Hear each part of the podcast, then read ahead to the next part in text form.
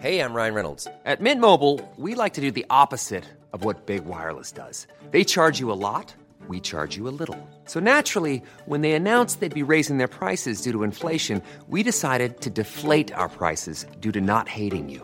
That's right. We're cutting the price of Mint Unlimited from $30 a month to just $15 a month. Give it a try at mintmobile.com slash switch. $45 upfront for three months plus taxes and fees. Promo rate for new customers for limited time. Unlimited more than 40 gigabytes per month. Slows. Full terms at mintmobile.com. Cada martes por la noche, los expertos se reúnen para debatir, polemizar, desmenuzar a la noticia y a sus protagonistas en un sitio único, diferente y sin censura. Esta es la mesa de análisis, a fuego lento, bajo la conducción de Alfredo González Castro, por El Heraldo Radio. Iniciamos.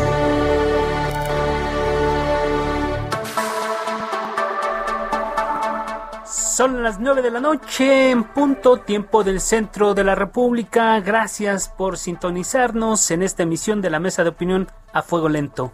Soy Alfredo González Castro y este martes, como cada semana, estamos transmitiendo desde la Ciudad de México por el 98.5 de su frecuencia modulada a toda la República Mexicana y al sur de los Estados Unidos.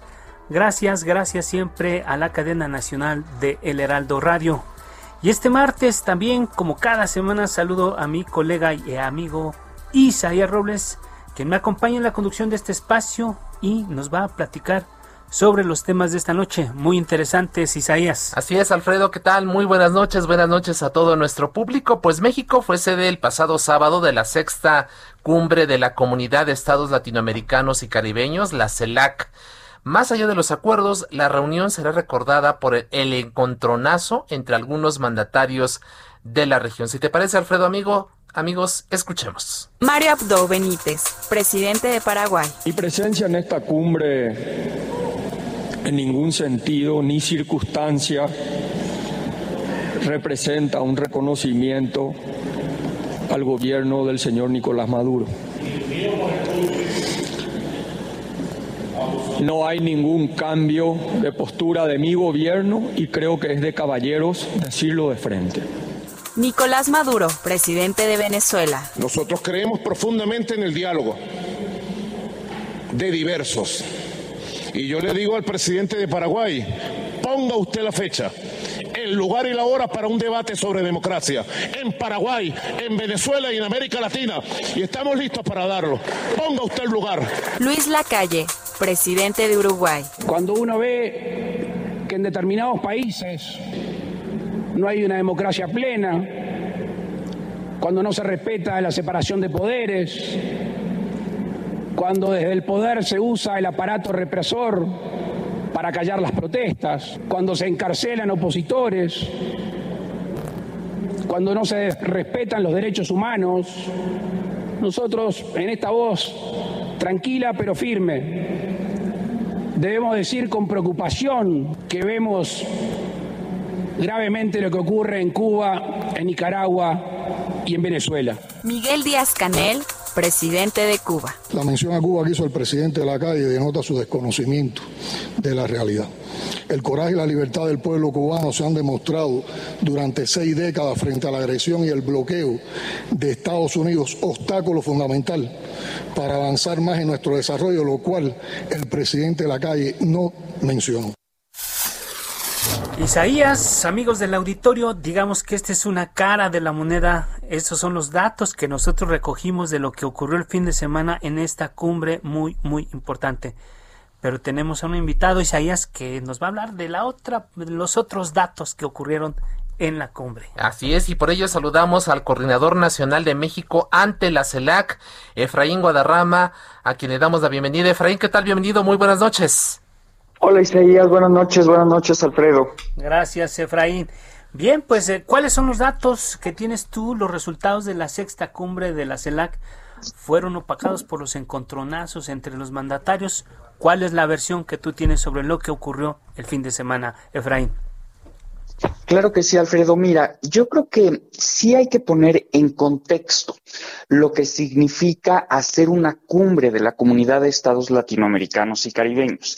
En primer lugar, la CELAC cuando México asume la presidencia, que fue en enero del año pasado, recibimos a esta, a esta, este mecanismo, a esta comunidad completamente paralizada. No, no podíamos hacer reuniones de ningún tipo por las diferencias políticas que existían, o bueno, que existen entre los Estados miembros.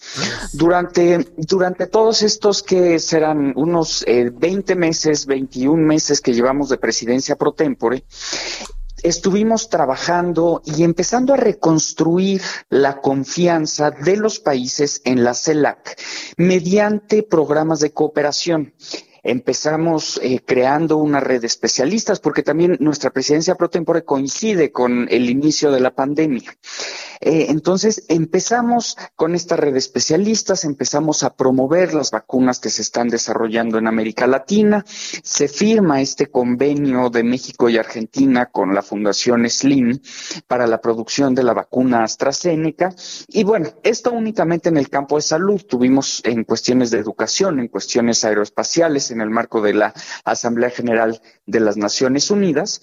Y empezamos a esta reconstrucción de la CELAC, en donde nos alejamos de cuestiones ideológicas, que era el punto más sensible para eh, algunos países. Entonces, bueno, después de tantos meses de, de estos programas de cooperación, llega la cumbre. Entonces, todo esto que te comento es para decirte que per se el realizar una cumbre es ya un logro de la diplomacia mexicana, porque cada uno de los jefes de Estado y de gobierno, de los cancilleres, de los representantes de sus países que se sentaron ahí, no lo habían podido hacer en los últimos cinco años. Entonces, per se, eso ya es una gran señal de la integración latinoamericana y de que la CELAC funciona. Ahora, nos podemos ir a varios proyectos, ¿no? La cuestión de la constitución de la primera eh, agencia regional espacial. No, es eh, un punto importante, la creación de un fondo para combatir los efectos del cambio climático. Y diversas posiciones no políticas que se adoptaron en, la en las declaraciones, tanto en la declaración de la Ciudad de México como las declaraciones especiales, que una vez más América Latina no había podido tener posiciones políticas en conjunto por las divisiones que hay entre los Estados miembros, las diferencias que hay. Efraín, una, una, una pregunta. ¿Qué pasó? Se esperaba que durante este, este encuentro se debatiera la posibilidad de modernizar o incluso desaparecer, crear un organismo distinto en, en, la, a la OEA. ¿Qué pasó con esta situación? ¿Por qué no se puso en la mesa de discusión? Mira, son varios puntos. Fundamentalmente estamos en este momento escuchando a los países. Si ves las intervenciones de los países, se habló de una crítica, se habló de poder modernizar a la Organización de los Estados Americanos y desde nuestra perspectiva hay un malestar general con la gestión específica del secretario general Luis Almagro.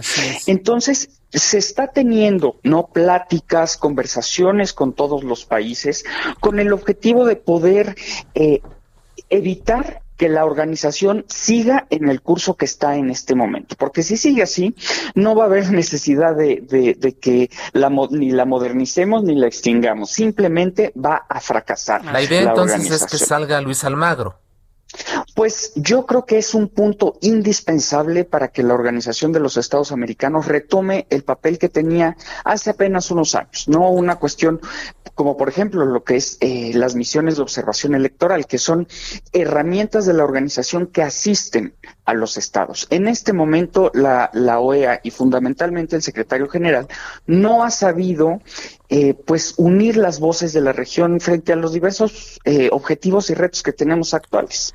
Efraín, un tema muy importante que llamó la atención precisamente porque no estuvo en la mesa fue el tema el tema de la crisis humanitaria provocada por los descontrolados flujos migratorios. ¿Por qué no se tuvo este tema en la mesa? ¿Es de otro motivo de otro encuentro? ¿A qué se debió esta omisión? Mira, la CELAC eh, se, se rige Número uno, por la regla del consenso. Los temas que se abordan en la mesa son temas en donde todos los países están dispuestos a abordar, ¿no? Eh, otra regla que también eh, no, no tuvo mucho, eh, mucha luz en los medios de comunicación últimamente es que las presidencias de la comunidad de estados latinoamericanos y caribeños siempre están obligados a invitar a todos sus miembros, ¿no? Entonces, siempre tenemos que invitar a los 33 países de América Latina y todos los temas que se tocan siempre tienen que estar aprobados por todos los miembros. Es decir, Entonces, es decir Efraín, eh, perdón que te interrumpa, es decir, el tema de la crisis humanitaria derivado de los flujos migratorios no fue considerado como relevante por todos los participantes, ¿eso es lo que nos estás comentando? Lo que, lo que estoy comentando es que para los temas migratorios hay foros, organismos, mecanismos que son especializados en este tema. Ahorita lo que vimos como fundamental para atender en la cumbre de la CELAC es la cuestión de la crisis sanitaria, la pandemia. Cómo unir los esfuerzos entre todos porque recuerda que somos 32 países eh, participantes. Evidentemente tenemos que abordar los problemas de manera regional. Las cuestiones migratorias dependen de regiones, dependen de los países. Entonces, no una cuestión de una migración que proviene de Centroamérica, pues se tiene que abordar en los foros en donde están esos países y los especialistas en ello. Efraín, no una cuestión de todo el país, de todo el continente. Claro, pero, pero Efraín, hay un poco, a no sé si sea una contradicción o no, pero el presidente ha insistido incluso eh, que en la carta que le envió el presidente Biden de cómo para evitar justamente estos flujos migratorios se promueva la implementación de Sembrando Vida, Jóvenes Construyendo el Futuro en estas zonas para evitar justamente la situación migratoria. Y parece, muchos critican una especie de bipolaridad. Por un lado, México le exige a Estados Unidos el fin del bloqueo contra Cuba, pero por otro lado le pide apoyo para poner en marcha estos programas. Mira, el tema de Cuba es una posición que México ha sostenido durante pues todas estas seis décadas, ¿no? Recordemos que México fue el único país allá en los sesentas que eh, no cortó relaciones diplomáticas con Cuba. Entonces la posición de este gobierno no es una posición nueva. Tampoco en la CELAC. La CELAC se adoptó una declaración especial en donde todos los países de la región coincidieron en hacer un llamado al eh, gobierno de Estados Unidos para levantar el bloqueo. Y también son los mismos países que también han recibido ayuda por parte de Estados Unidos. Entonces, que no se vea como una cuestión contradictoria excluyente, porque las posiciones diplomáticas que ha tenido México en este sentido, llevamos décadas en ese sentido y también toda América Latina y el Caribe. Así es, en una sola frase, Efraín, eh, al final de esta cumbre, ¿México ganó o perdió? Por supuesto que fue una victoria diplomática para México. El renacimiento de la CELAC es algo que se debe gracias al liderazgo que tiene México en la región. Y no solo en el marco de CELAC, lo podemos ver como los diálogos que ahorita hay de paz eh, en Venezuela. Las posiciones que ha tenido México durante este sexenio han demostrado que son las óptimas para poder generar los acuerdos. Y la cumbre del sábado pasado es muestra de ello. Así es. Efraín Guadarrama, coordinador nacional de México ante la CELAC. Gracias por tu tiempo y tu confianza. Un enorme abrazo y estamos pendientes. Gracias, Alfredo Isaías. Buenas noches. Son las 9 de la noche con 13 minutos. Vamos a continuar el análisis de los resultados de la sexta cumbre de la CELAC. Ahora damos la bienvenida a Guadalupe González Chávez. Ella es consultora académica y autora de la columna Nuevos Entornos en la sección Orbe de El Heraldo de México. Guadalupe, gracias, muy buenas noches. ¿Qué tal? Buenas noches, Alfredo. Gracias, Guadalupe. También damos la bienvenida y agradecemos que se haya tomado el tiempo para estar con nosotros esta noche al ex embajador de México en Cuba, Ricardo Pasco. Ricardo, gracias. Muy buenas noches. Muy buenas noches. Gracias a ambos por estar con nosotros y conversar con el público del Heraldo Radio. Les preguntaríamos a ambos eh, lo que acaba de concluir Efraín Guadarrama, coordinador nacional de México ante la CELAC. Él considera que esta sexta cumbre fue una victoria diplomática de México. ¿Coinciden? Guadalupe, ¿qué nos, eh, qué nos puedes comentar al respecto? Bueno, yo creo que es una es un es un evento que sin duda va a quedar en la historia registrado como una victoria regional porque no se han reunido a tal nivel y en tal número de representaciones los países de América Latina desde hace muchos años. Además de que en muchas ocasiones ha habido momentos en los que incluso se levanta de la mesa a alguien. Eh, hay que recordar que este año no, no hay esa presencia en la Asamblea General de la OEA, por ejemplo, y que además este evento es un paso previo, o sea, es un esfuerzo no de un país, sino de todos los países, de todos los presidentes, jefes de Estado, ministros, eh, eh, cancilleres que hicieron el esfuerzo para venir antes de la Asamblea General de Naciones Unidas, antes de la próxima reunión del G20 y sin duda tiene un gran valor por el intercambio personal. Así Gracias, gracias Guadalupe. Ricardo Pasco, ex embajador, eh, ¿cuál es tu visión sobre el resultado de esta, de esta cumbre del fin de semana? Bueno, yo creo que es eh, un, un, evento agridulce que eh, tenía como intención declarada por parte del gobierno de México de anunciar a su término eh, la salida de eh, América Latina de la OEA. Y esa intencionalidad se desvaneció eh, mágicamente en el transcurso del evento por una razón muy sencilla, porque la mayoría de los países de América Latina y del Caribe no están de acuerdo en salirse de la OEA. Entonces, la propuesta de México quedó básicamente con el apoyo de de Venezuela, de Bolivia, de Nicaragua y en alguna medida, al parecer, de, El Salvador.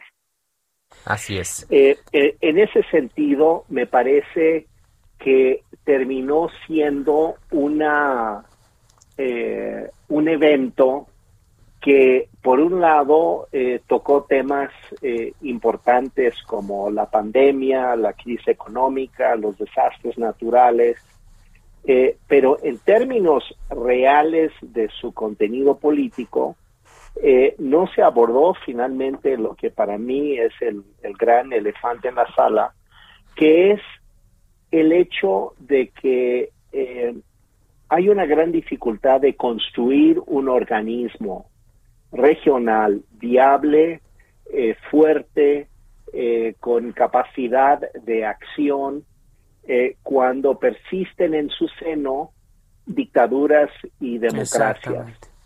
Y el, y el, el problema eh, que se reflejó ahí claramente, y lo pongo porque me parece que ilustra el problema, y que reflejó la debilidad de la conducción diplomática de México, es el hecho de que se le permitió a una dictadura, la nicaragüense, vetar a que un país democrático, estemos o no de acuerdo con su gobierno, eso no importa, vetó a Argentina de ocupar la presidencia eh, pro tempore, con una diatriba contra Argentina y contra eh, su gobierno eh, virulento. Entonces, ¿cómo puede ser que un organismo que pretende ser plural, democrático abierto y adherirse a principios democráticos puede permitir que una dictadura que en este momento tiene a todos los candidatos presidenciales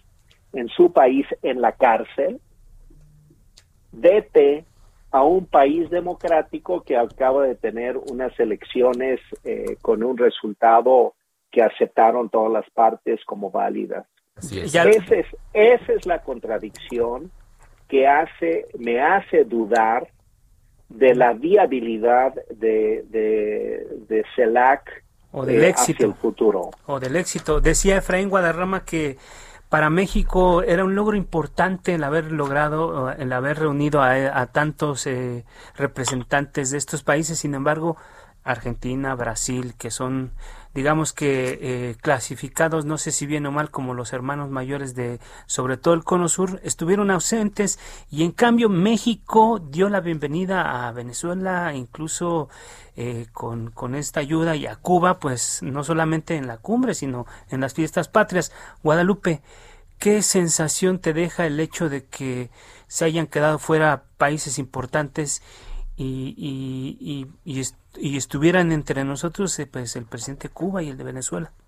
Bueno, en primer lugar, no, el único, o sea, sí hay un país caribeño y hay y Brasil que no mandaron representación, pero aquí hay un detalle diplomático. Tampoco vetaron ni anunciaron vetar lo que se decidiera. Es decir, decidieron no participar en la reunión. Y a diferencia del caso de Nicaragua, que anunció que no va a, más que vetar, anunció que no va a apoyar el, la candidatura de Argentina, tema que además le contestaron ahí en la misma mesa al canciller de Nicaragua diciéndole, oiga, el tema no está aquí, de hecho es un tema que va a llevar más tiempo. Argentina sí estuvo, habló el, secretario para América Latina y el Caribe. Creo que aquí tenemos que que diferenciar entre lo que puede ser conclusiones eh, y opiniones de lo que es a veces complejo que es cómo funcionan los mecanismos multilaterales y recordar que no es la primera vez que Nicaragua utiliza la estrategia de veto. La usaron también en la cumbre de cambio climático en México hace muchos años. Así es. Hablando justo de, las presencias y de las audiencias, en la cumbre participó de manera virtual, pero al final de cuentas lo hizo eh, Xi Jinping, presidente de China, pero no se invitó a Biden, no se invitó a Justin Trudeau. Eh, ¿Se puede llamar a la unificación de la región excluyendo también a estos dos líderes muy importantes de América del Norte? ¿Qué opina al respecto, embajador Pasco? Bueno, una, son cosas diferentes porque eh, a mí me parece que es eh, válido eh, impulsar y consolidar un organismo regional, como dice su nombre, una comunidad de estados latinoamericanos y del Caribe, como, como un punto de reflexión. a lo que yo voy es de que me parece que la pretensión que ahí se expresó de consolidar un organismo que incluso aspiracionalmente eh, pudiera sustituir a la OEA en su momento, me parece que es imposible conteniendo en su seno a dictaduras y democracias. Y este es el problema de fondo, en realidad, de, este organismo. Entonces, para mí, el futuro de la CELAC eh, no es en la concreción de estos grandes proyectos, eh, por ejemplo, medicinales, que se planteó a través de, de la CEPAL, porque lo que están pidiendo al mismo tiempo es que sea Estados Unidos quien financie todo ese proyecto eh, de combate a COVID. Eh, y entonces, sí hay un ambiente de contradicción entre principios eh, democráticos, eh, principios de eh, este, respeto al Estado de Derecho, de las sociedades, etcétera, y el discurso sobre la no intervención, porque evidentemente hay algunos estados que no quieren ser observados por, por organismos internacionales y reclaman cada vez que se les reclama, dicen que no es válida la, la, la la observación electoral, por ejemplo, que es la gran crítica que hace López Obrador, el presidente boliviano, aquí mismo en México, plantearon crear un frente en contra de la observación electoral de la OEA, porque no quieren ser vistos y ese es un problema, eh. de que si los países no quieren ser observados, surge invariablemente la pregunta de que entonces qué esconden y entonces esto envicia y enturbia la creación de un organismo regional eh, mm. con, con, claridad en sus propósitos, en sus acciones. Ah. Que no quiere decir que no haya diferencias ideológicas, las hay amplísimas y hay gobiernos de derecha y de izquierda y de centro. Ese no es el tema. El tema es si hay gobiernos que son dictaduras, entonces no están jugando con las mismas reglas que los otros países y eso desde mi punto de vista en esencia hace inviable a CELAC a largo plazo. Claro. Seguirá siendo un foro de debate interesante, curioso, eh, eh chismoso entre dirigentes políticos, pero nada más. Sí. Gracias, gracias, embajador. Eh, Guadalupe, una frase, una reflexión. Ya nos vamos, se, nos acaba el, el, bloque. Una reflexión, eh, 30 segundos, por favor, Guadalupe. yo, yo, yo, yo sí creo que CELAC es un camino para la integración, es uno de los caminos más, está vinculado a otros espacios, empieza a tener algunos logros y no se puede desconectar del resto del tejido regional y global. Así es. Embajador Paz, con una sola frase. Eh, dictadura o democracia, ese es el dilema. Eso. Guadalupe González Chávez, consultora académica y autora de la columna Nuevos Entornos aquí en el Heraldo de México, embajador Ricardo Pasco, ex embajador de México en Cuba. Gracias a ambos por participar y estar con nosotros esta noche. Muchas gracias. Hacemos una pequeña pausa, Alfredo, y volvemos. Volvemos, no le cambie. Sigue la polémica por El Heraldo Radio, con los que saben de política y la desmenuzan. En la mesa de análisis, a fuego lento, lento con Alfredo González Castro. Regresamos.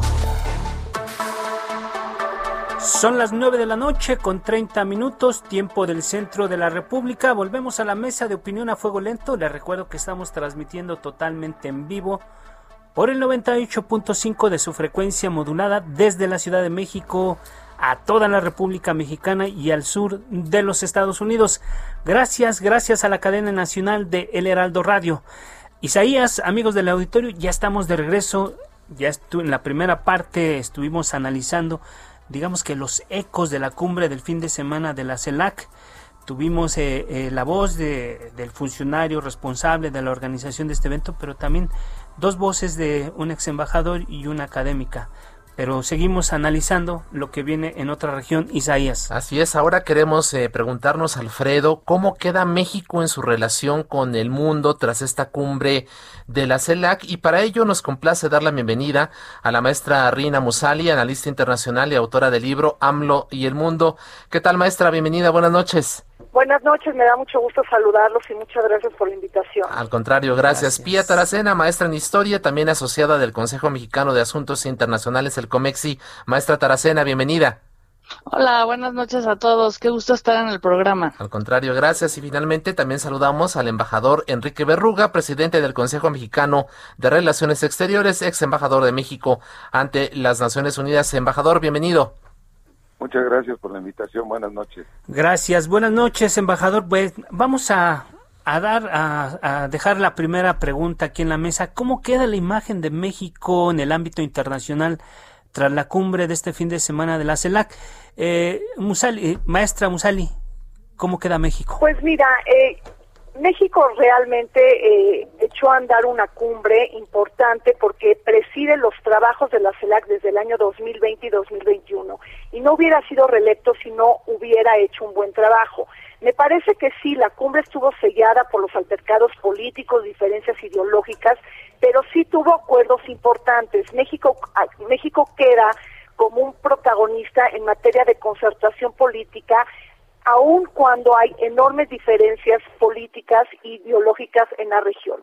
Es decir, sí se lograron unificar acuerdos sobre necesidades comunes en materia sanitaria, en materia de un fondo de desastres, en materia de ciencia y tecnología con la eh, la Agencia de Cooperación eh, Latinoamericana y Caribeña, sobre, perdón, la, Agencia de, eh, Cooperación Aeroespacial Caribeña y Latinoamericana. Ahora sí fue una cumbre, por supuesto, degradada y desangelada, con pérdida de vitalidad, porque se ausentaron los grandes, es decir, Argentina, Brasil, Chile. Le faltó músculo político, eh, capacidad de convocatoria para realmente profundizar en la concertación política. Sí estuvo crispada, llena de divisionismos, pero esa es la América Latina que tenemos y eso es lo que más preocupa, una América Latina que no tiene una voz concertada en el mundo. Y si no tenemos una voz concertada en el mundo, perdemos posicionamiento, nos resta oportunidades y no podemos apalancar realmente los dividendos de una política exterior. Entonces sí, tenemos serias diferencias en América Latina en materia de principios democráticos, las democracias contra las autocracias, las democracias liberales contra las democracias plebiscitarias o liberales pero bueno, efectivamente estuvieron ahí el intercambio de palabras entre Paraguay, Uruguay, el presidente de Venezuela, Nicolás Maduro, y Miguel Díaz Canel de Cuba. Pero el México eh, me parece que aunado a las diferencias, logra sembrar algunos éxitos que son muy importantes cuando México está viviendo la segunda década perdida en América Latina, así lo establece Alicia Bárcena, la eh, directora de la CEPAL en México, y también cuando estamos viviendo el peor shock económico y sanitario de los últimos 100 años. Tuvimos un plan de eh, autosuficiencia sanitaria importante, tuvimos eh, una gran lección después del COVID de que tenemos que cooperar y si se logra priorizar eh, la concertación política sobre el tema sanitario, se logra juntar 15 millones de dólares, que es muy poco por el momento, pero es la primera cantidad para echar a andar un fondo de desastres naturales frente a los efectos adversos del cambio climático y tenemos el tema de la ciencia y la tecnología. Nadie puede incursionar en América Latina en la carrera espacial si no lo hacemos de manera integrada y en conjunto. Gracias. Gracias, maestra Musali. Maestra Pia Taracena, eh, una primera impresión sobre cómo queda México ante el mundo después de esta cumbre. Bueno, creo que México este, no queda tan mal en el sentido que trató de demostrar un liderazgo y además así es la narrativa de la recuperación de un liderazgo en América Latina, pero en realidad eso es muy relativo porque pues no vinieron los más importantes como Brasil, Argentina, Chile, como se ha dicho en esta mesa, y también encontramos ahí como una contradicción de lo que el canciller Marcelo Ebrard encabezó en la propia CELAC con lo que plantea el presidente Andrés Manuel López Obrador en el sentido de crear una especie de Unión Europea, invitando incluso a, los ausentes más grandes, eh, a la CELAC, obviamente Estados Unidos y Canadá, por ejemplo, eh, a formar parte de un nuevo acuerdo económico para la región. Entonces, creo que ahí hay una contradicción que igual muchos en el mundo se están preguntando eh, esto de qué se trata o por dónde va. Y de todas maneras, creo que va a quedar marcada también una narrativa que es como de otra época, como si hubiera guerra fría cuando ya no hay guerra fría, ¿no? En el sentido de que sobre todo los discursos sobre todo de, el, de Cuba, de Venezuela y en algunos casos también del propio presidente mexicano, eh, recuerdan obviamente esta tesitura de Guerra Fría en donde Estados Unidos es el malo, el que presiona y que América Latina se debe defender. Creo que se debió de haber trabajado más la unión con los objetivos, digamos, como más precisos para eh, realmente llegar a estos acuerdos. Si bien claro está que en el plan sanitario creo que hubo más claridad por la necesidad de la pandemia, pero creo que no supo México realmente reforzar el liderazgo para dar una imagen de unidad eh, latinoamericana, que creo que eso es obviamente la, la gran ausente, ¿no? Y sobre todo, pues uno de los objetivos de la CELAC que era crear un espacio de fortalecimiento para la cooperación regional, quedó claro que pues falta mucho trabajo para la unidad, ¿no? Entonces, bueno, eso es lo que yo plantearía. Perfecto, maestra Taracena. embajador Berruga, una primera impresión, ¿cómo queda la imagen de México tras esta cumbre? Bueno, pues eh, yo me voy a concentrar más bien en los mensajes que se mandan, que son los que recoge la comunidad internacional. Número uno, eh, el hecho de que el invitado, digamos, exterior más importante fue el presidente de, China. Así es. Eh, tiene una tiene una voz ahí muy muy especial, digamos, le dan un lugar muy especial a China y pues eso manda señales, pues sobre todo a la rivalidad principal del mundo que es entre China y Estados Unidos. Así es. Y pues seguramente lo que se quería decir es que América Latina está acercándose a China de manera, eh, digamos, eh, más enfática eh, que es un socio principal para, por lo menos para México, que es Estados Unidos. Como lo leen en Washington eso, pues ya se pueden ustedes imaginar. Segundo mensaje, que viene del día anterior a la cumbre o de los días anteriores a la cumbre, que es que se dé un espacio tan prominente al presidente de Cuba. Eh, primera vez que un mandatario extranjero habla en el Día de los Mexicanos, y ese es precisamente el presidente de Cuba lo cual pues habla también de una un sesgo ideológico, una intención ideológica por parte del gobierno de México. A mí me parece que esos dos son los mensajes principales y ya lo que ocurrió en la, en la, en la reunión en sí misma, pues es lo esperable porque la, la zona o la región está muy dividida desde hace muchos años eh, entre el bloque, digamos, ALBA, por llamarlo de alguna manera, y el bloque democrático de América. Entonces, todas son las tres, los tres saldos o los tres mensajes hablando de imagen de México, ¿no? Así es, gracias, gracias, embajador. Y en estos mismos micrófonos, Marta Bárcena, ex embajadora de México en Washington, y Jesús Silva Herzog, que todos conocemos, periodista, escritor e investigador, fueron muy críticos eh, sobre esto particularmente que ocurrió el fin de semana. Vamos a escucharlos y regresamos con nuestros invitados. A mí me queda la impresión de que sí, México quiso maniobrar para imponer su agenda, pero lo que me preocupa todavía más, después de haber leído los discursos, es que esa agenda de México no era coincidente con la mayoría de las preocupaciones de los miembros de CELAC y en cambio parece tener un porcentaje mucho mayor de coincidencia con la agenda de Cuba y Venezuela. Yo creo que tuvo eh, el resultado de exhibir incompetencia diplomática del gobierno mexicano. El canciller Marcelo Ebrard había jugado a la carta del eh, hombre de la eficacia política dentro de la administración de de Andrés Manuel López Obrador, en donde no abundan particularmente eh, los cuadros experimentados y competentes. Eh, yo creo que esta, eh, este fracaso de la cumbre de la de, CELAC muestra que, que no puede conducirse la política exterior con tal improvisación. Mostró su novatez y dio una cátedra de incompetencia diplomática, como dice Silva Herzog Márquez, maestra Pía Taracena. ¿Qué opina? ¿Coincide?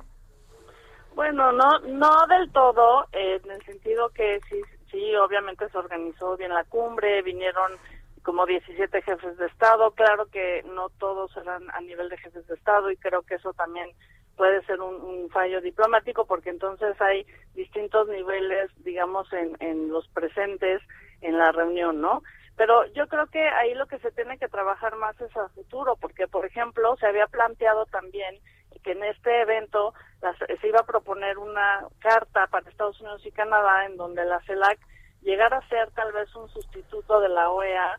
Y en ese sentido, bueno, aquí la pregunta que nos debemos de hacer es cuándo y cómo van a plantear hacer una estructura de, gobierno, por ejemplo, de la CELAC, para que tenga más permanencia y pueda llegar, digamos, a ser ese espejo de la OEA, en tanto que el presidente mexicano y el canciller Marcelo Ebrard en su momento han dicho que podría ser este sustituto para la Organización de Estados Americanos, que la verdad se antoja muy difícil, ¿no? Entonces, bueno, eh, finalmente, pues sí, el plantear eh, el fin al embargo de Cuba o la cuestión, por ejemplo, también sobre las Malvinas, que también se planteó, sí parecía ser más como una CELAC con reclamos a Estados Unidos de una agenda de una parte de los países y bueno, en ese sentido, por eso las críticas del fallo diplomático. Así es. Eh, embajador Berruga, ¿qué opina usted al respecto? ¿Hubo incompetencia diplomática en, en esta cumbre? No, yo creo que el gobierno de México tomó una decisión de qué lado de la de qué lado del espectro quería quedar y quedó del lado pues de las eh, fuerzas más eh, autoritarias dictatoriales de América Latina y el Caribe y quedó también en el en el en la en la, en la porción minoritaria de lo que es América hoy día. Eh, para fortuna de todos pues la democracia ha ido tomando cada día más más espacios en América Latina y México decidió, pues es una decisión política, pues quedarse del lado de pues eso de Cuba, de Nicaragua, de Venezuela, más que del lado de los países porque tienen un arraigo democrático más fuerte. Esa es la decisión política que se tomó. O sea, no no hay no es una cuestión de, incompetencia, es una cuestión de decisión política y México, el gobierno actual de México decidió estar en ese bando y pues ahí ahí es donde se ubicó. Gracias, embajador. Rina Musali, analista internacional. Eh, ¿México mostró novatez, incompetencia o simplemente es un interés legítimo políticamente hablando? No lo creo así. Eh, el, problema de fondo que hay detrás de la cumbre de la CELAC es que no estamos pudiendo concertar políticamente en América Latina. No hemos podido desarrollar un proyecto único con fuerza regional y con liderazgo claro. No tenemos una carta de principios compartidos en términos políticos. Tenemos realmente una discrepancia entre las democracias liberales y las democracias iliberales, o bien, como dijo el embajador de Arruga, el tema del ALBA y las democracias en América Latina. Entonces, realmente estamos discrepando en cuanto a principios políticos. México preside la CELAC, México necesita, digo, trata de ser interlocutor y de mediador en un momento en donde realmente América Latina está luciendo muy crispada y muy dividida y con y con varios gobiernos de izquierda.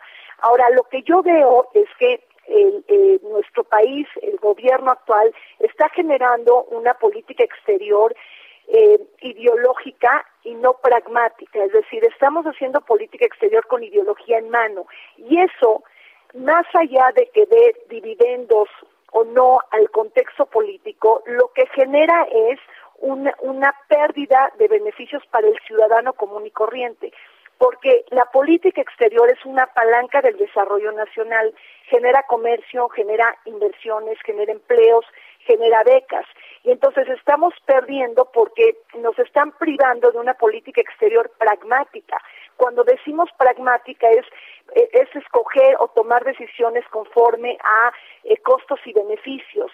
Y eso no se está dando porque se está priorizando la parte ideológica. Y es ahí cuando los mexicanos nos restamos porque no sabemos en México, somos muy ombligueros, muy provincianos, y no sabemos que la política exterior también le da beneficios a los ciudadanos de a pie y a las clases medias. Y entonces nos vamos con toda esta faramaya y realmente lo que hay detrás es que estamos perdiendo beneficios los mexicanos por no tener una política exterior pragmática, más allá de las ideologías. Entonces, eso me parece que es muy fuerte y por otro lado, también estamos no nada más viviendo una CELAC que está buscando reforzarse, sino que estamos viviendo mecanismos de integración regional y subregional que están muy debilitados en América Latina. Desapareció la UNASUR, se generó el PROSUR, eh, tenemos varias, más de 10 eh, organismos de integración subregional, eh, tenemos la, comunidad andina, tenemos el, ALBA, tenemos el Mercosur, tenemos el grupo de Lima, el grupo de Puebla, es decir, tenemos una debilidad intrínseca de todo este entramado porque realmente no tenemos una brújula, como lo dijo el, embajador, perdón, el presidente del Consejo Europeo, eh, eh, Michel, que estuvo aquí, prácticamente señaló que lo que une a la Unión Europea es una brújula, un, intereses y principios políticos, económicos y sociales compartidos. Y eso es su carta de navegación para generar una Unión Europea después de más de 60 y 70 años de construcción todavía inacabada. Entonces, México, junto con América Latina, si no empezamos a concertar política, políticamente, nos vamos a convertir en actores completamente relevantes en el mundo, que no vamos a tener capacidad para incidir ni para influenciar en los grandes desafíos del siglo XXI y en la toma de, decisiones globales. Gracias, maestra.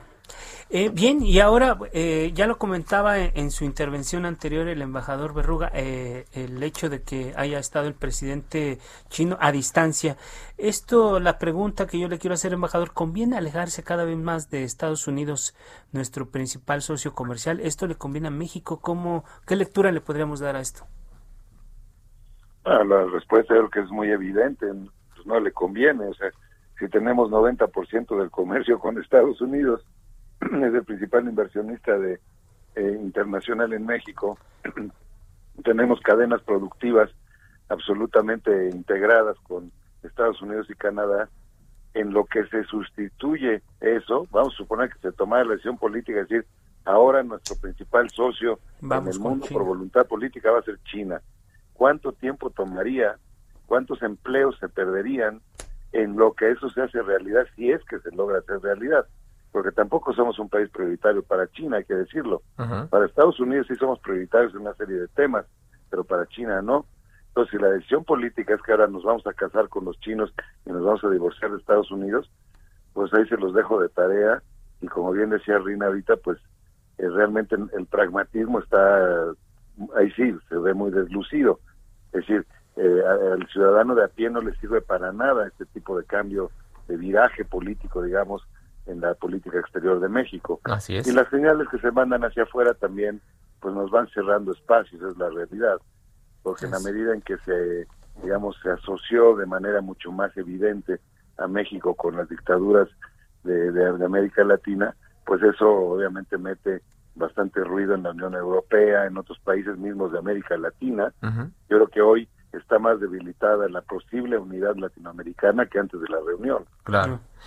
¿Habrá consecuencias para México por este acercamiento con China y el alejamiento con Estados Unidos, maestra Musali? ¿Qué opina?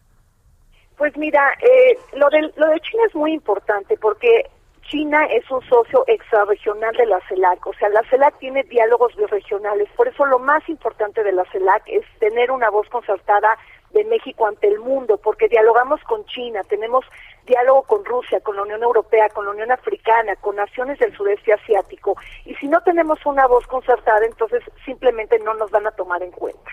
Ahora, este foro de la CELAC China es muy importante porque ya hay concertación sobre varios temas de interés común.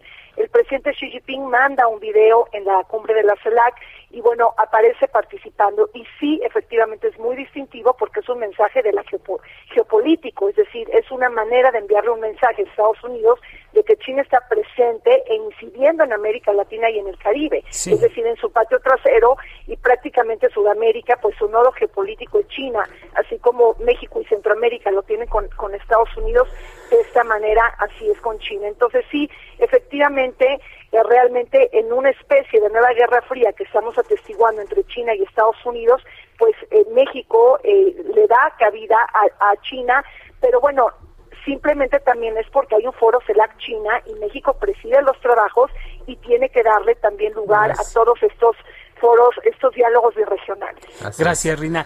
Eh, tía, eh, Pia Taracena, ¿a qué está jugando México con estos mensajes a, a, China?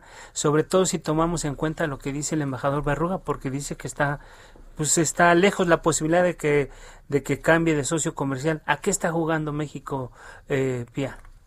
Bueno, yo creo que México hace una política como de equilibrismo en el sentido que, bueno, pues sí, no podemos negar que China es parte, digamos, del espacio de la, de la CELAC desde 2014, ¿no? Entonces, por un lado, tiene un, siempre ha tenido, y creo que desde el porfiriato, por ejemplo, un discurso hacia América Latina y los actores eh, alrededor de América Latina y otro discurso hacia Estados Unidos. Yo sí lo encuentro como mucho más pragmático en ciertos temas en su relación con Estados Unidos, por ejemplo, el TMEC o, la, la, incluso la forma en que responde a las presiones de la migración, ¿no? Y lo que debió de haber hecho ahí México tal vez es no tanto defender esta idea de quitar el embargo hacia Cuba, sino aprovechar también el foro para presionar por el tema de la migración que brilla por su ausencia, por ejemplo, y entonces eh, tender un puente, digamos, hacia Estados Unidos y Canadá en términos de también el acercamiento con la CELAC, que creo que eso debió de haber sido importante y no estuvo presente, ¿no? Entonces yo lo dejaría así porque sí ha sido una tradición en la política exterior eh, mexicana hasta cierto punto de tener un discurso hacia América Latina, enmarcado por eso, recordábamos que recordaba esta la Guerra Fría, y frente a Estados Unidos una postura como más pragmática. Y esa es como una continuidad en algunos aspectos de lo que México ha hecho en otras ocasiones también. Así es. Muchas gracias, maestra Taracena. Estamos a punto de concluir el espacio. Les pediríamos a los tres una sola frase de un resumen de lo que le, ustedes ven como lectura a partir de, de esta reunión de la CELAC y el futuro de México y su relación con el mundo. Embajador Berruga, una frase. Pues México tomó sus decisiones ideológicas y políticas para en la presidencia de esta reunión de la CELAC, mandó una serie de mensajes al mundo y en los próximos meses y años probablemente vamos a ver el resultado de esto y las reacciones a esto. Me parece que para el interés nacional serán negativas. Uy, qué fuerte. Maestra Musali, una frase para despedirnos, una reflexión. Sí, eh, lo que estamos viendo es la evocación del pasado, estamos tratando de remembrar una hazaña de sostener una política exterior independiente de Estados Unidos y de imprimir un símbolo, de, de, imprimir el símbolo de la resistencia eh, continental, pero bueno, eso obviamente pues va a tener eh, un costo y una factura política, habría que cuestionarse si vale la pena pagar ese precio. Gracias. Maestro Taracena. México abrió una narrativa entre ideología y las, las reglas del juego interamericanas que se han tardado mucho en construir y que ahora pues eh, contribuyó, contribuyó México a esta polarización del continente más que a la unión del continente. Así es. Qué fuerte. Rina Musali, analista internacional, Pia Taracena, asociada del COMEXI, Enrique Berruga, presidente del Consejo Mexicano de Relaciones Exteriores y es embajador de México ante las Naciones Unidas. Gracias a los tres por haber conversado con el público de A Fuego Lento aquí en el Heraldo Radio. Un abrazo a los tres. Muchísimas gracias. Muchas gracias, buenas noches. buenas noches. Gracias, gracias Isaías. Amigos del auditorio, agradecemos a los especialistas que nos acompañaron en este, esta noche. Gracias por su espacio, por su tiempo. Los invitamos mañana, miércoles a las 9 de la noche, a la mesa de opinión en coproducción con la silla rota. Agradecemos a quienes hacen posible este espacio. Ángel Arellano en la producción, Georgina Morroy en apoyo a la información, Javier ba Emanuel Bárcenas y Javier Báez en los controles técnicos y a Gustavo Martínez en la ingeniería. Muy buenas noches. Gracias, Alfredo. Muy buenas noches. Descanse, cuídese. Continuamos en pandemia. No baje la guardia. Siga usando el cubrebocas. Descanse. Gracias, Alfredo. Muy buenas noches. Muy buenas noches.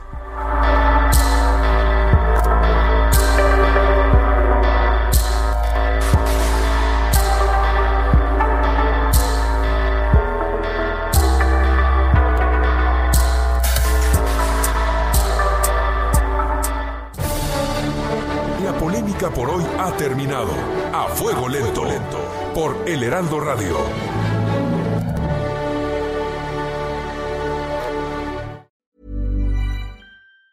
Planning for your next trip? Elevate your travel style with Quince. Quince has all the jet setting essentials you'll want for your next getaway, like European linen, premium luggage options, buttery soft Italian leather bags, and so much more. And is all priced at 50 to 80% less than similar brands. Plus, Quince only works with factories that use safe and ethical manufacturing practices. Pack your bags with high-quality essentials you'll be wearing for vacations to come with Quince. Go to quince.com slash pack for free shipping and 365-day returns.